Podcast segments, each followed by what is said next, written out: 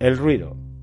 Los efectos de exposición continuada al ruido como agente físico eh, característico van desde una alteración del ritmo cardíaco hasta alteraciones a nivel psicológico como estrés, insomnio, cansancio general, etc. Incluso lo que denominamos hipoacusia profesional o sordera, que de hecho es una de las causas más frecuentes de este tipo de accidentes o incidentes o sucesos no queridos ni deseados en el lugar de trabajo. La presión acústica del ruido se mide en decibelios, diferenciándose los límites de exposición de los valores que alcanzados dan lugar a la implantación de una acción. Así, teniendo en cuenta la atenuación que procuran los protectores auditivos individuales empleados por el trabajador o la trabajadora, los límites son dos límite de referencia de exposición diario de 87 decibelios A y el valor límite de exposición pico que en ningún momento se puede sobrepasar de 140 decibelios C.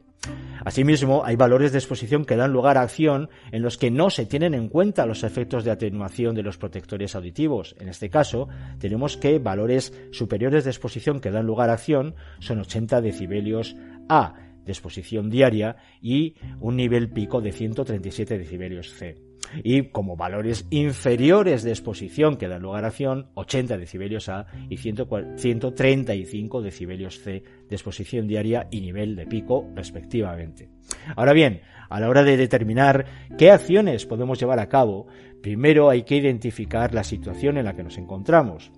Así, si se superan los valores límite, hay que implantar medidas de forma inmediata. Si se supera el valor superior de exposición que da lugar a acción, se debe definir un programa de medidas técnicas integrado de reducción de la exposición, señalizar, delimitar y llevar a cabo la restricción de acceso a la zona, incluso utilizar los equipos de protección individual y realizar una vigilancia de la salud cada tres años como mínimo. Y si se supera el valor inferior que da lugar a acción, debemos informar y formar, poner los EPIs o esos equipos de protección individual a disposición de las personas trabajadoras, vigilar la salud, en este caso, cada cinco años como mínimo. Y como medidas de prevención generales que pueden llevarse a cabo sobre el foco de propagación de la emisión o sobre la propagación del ruido,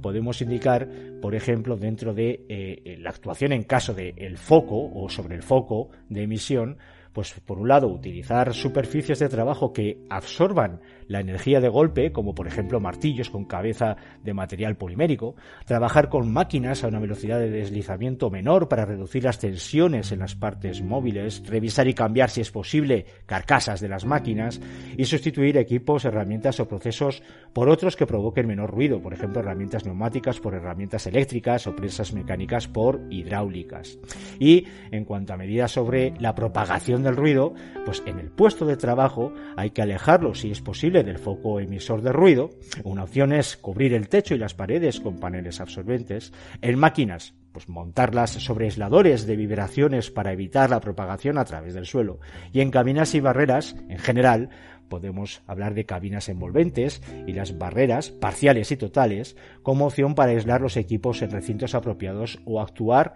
alrededor de los focos.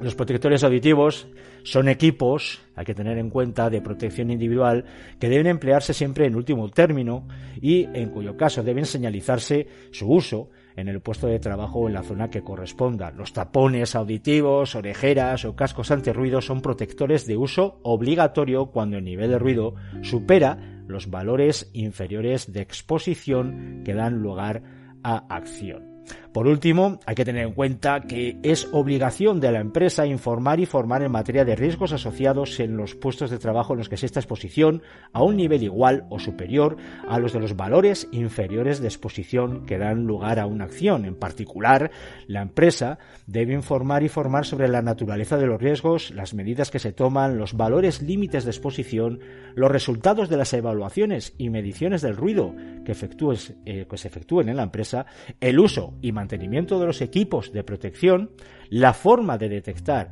e informar sobre lesiones auditivas, la vigilancia de la salud y las prácticas de trabajo seguras.